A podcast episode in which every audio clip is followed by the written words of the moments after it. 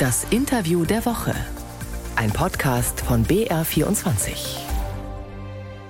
Herr Kopp, damit Sie neuer Landesbischof werden konnten, waren insgesamt, glaube ich, sieben Wahlgänge nötig. Die Synode musste sich zwischendurch vertagen, dann gab es Nachtsitzungen.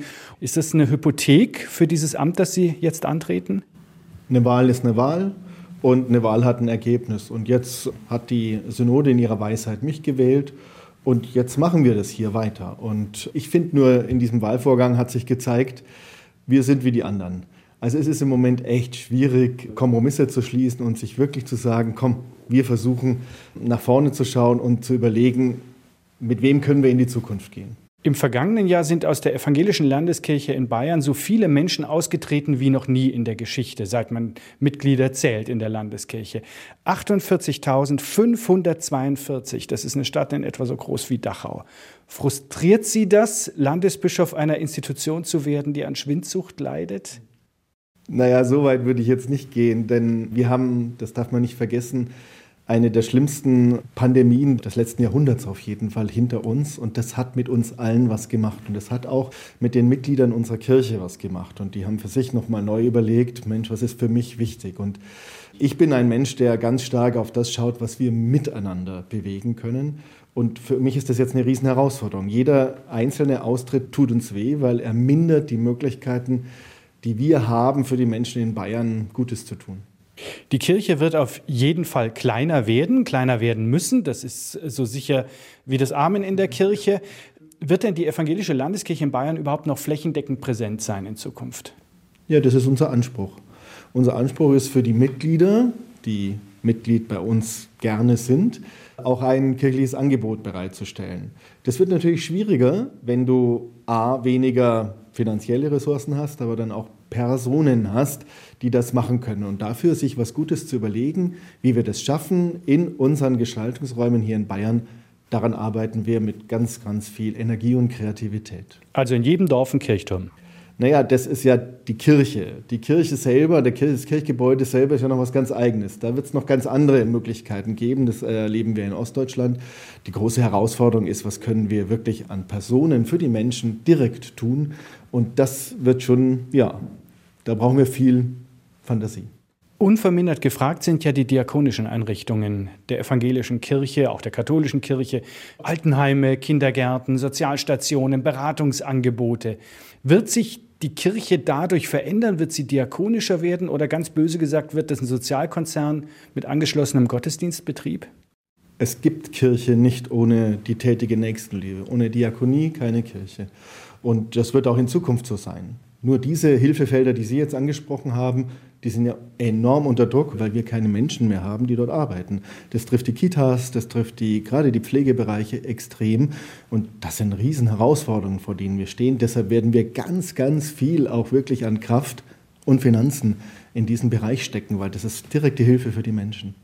Bayern ist ja vor allem im Süden ein eher katholisch geprägtes Land, ein katholisch geprägter Freistaat. Und trotzdem ist mein Eindruck, in den allermeisten Gemeinden gibt es alles doppelt. Also doppeltes Gemeindezentrum, katholisch-evangelische Kirche und so weiter. Müsste da nicht viel mehr gemeinsam geschehen? Ganz dringend. Das ist genau der Punkt, an dem wir mit ganz vielen der Generalvikar jetzt hier in München, aber auch mit an anderen Orten im Gespräch sind. Das ist die Zukunft, dass wir wirklich unsere Kräfte bündeln. Da arbeiten wir jetzt hier in Oberbayern seit vier Jahren intensiv daran.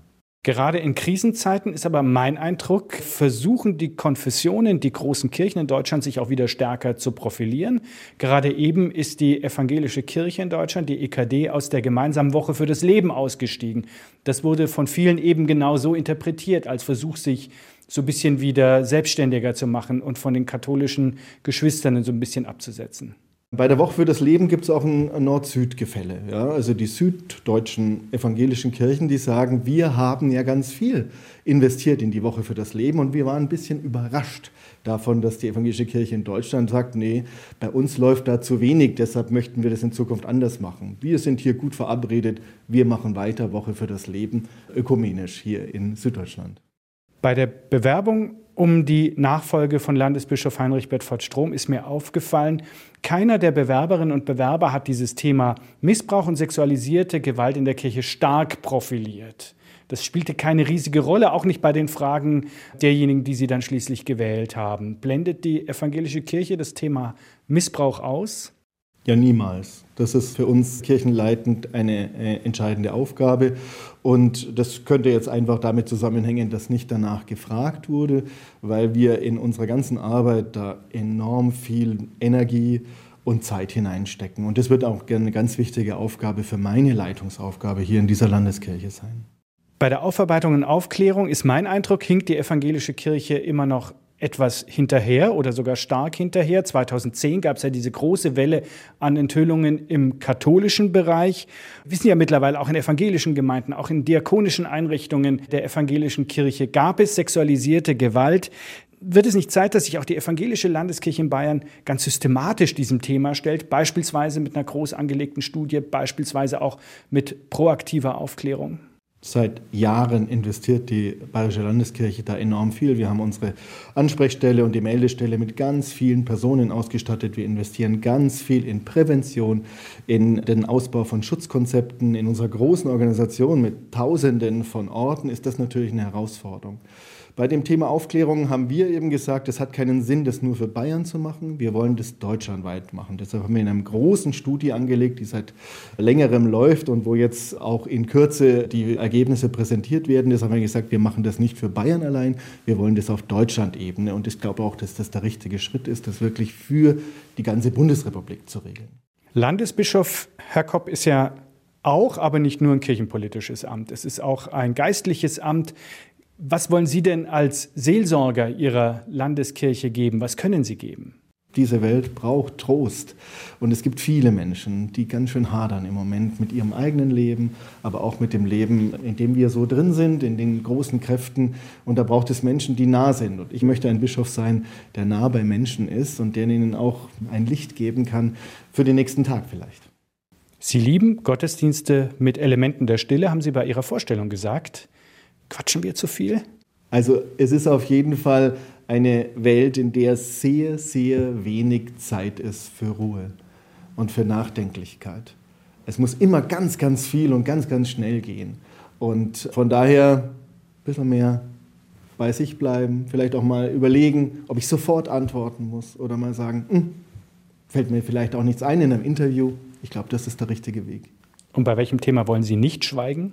Naja, das ganze Thema, wie wir im Moment miteinander umgehen. Also wir haben eine aufgeregte Debatte, eine, ja, Leute hetzen übereinander und da darf Kirche nicht schweigen. Ja? Wir sind Menschen, die sich um Ausgleich bemühen und wo schlecht über andere geredet wird und wo Menschen wirklich in den Dreck gezogen werden. Da werde ich auf jeden Fall sagen, redet miteinander und zwar in einem vernünftigen Ton.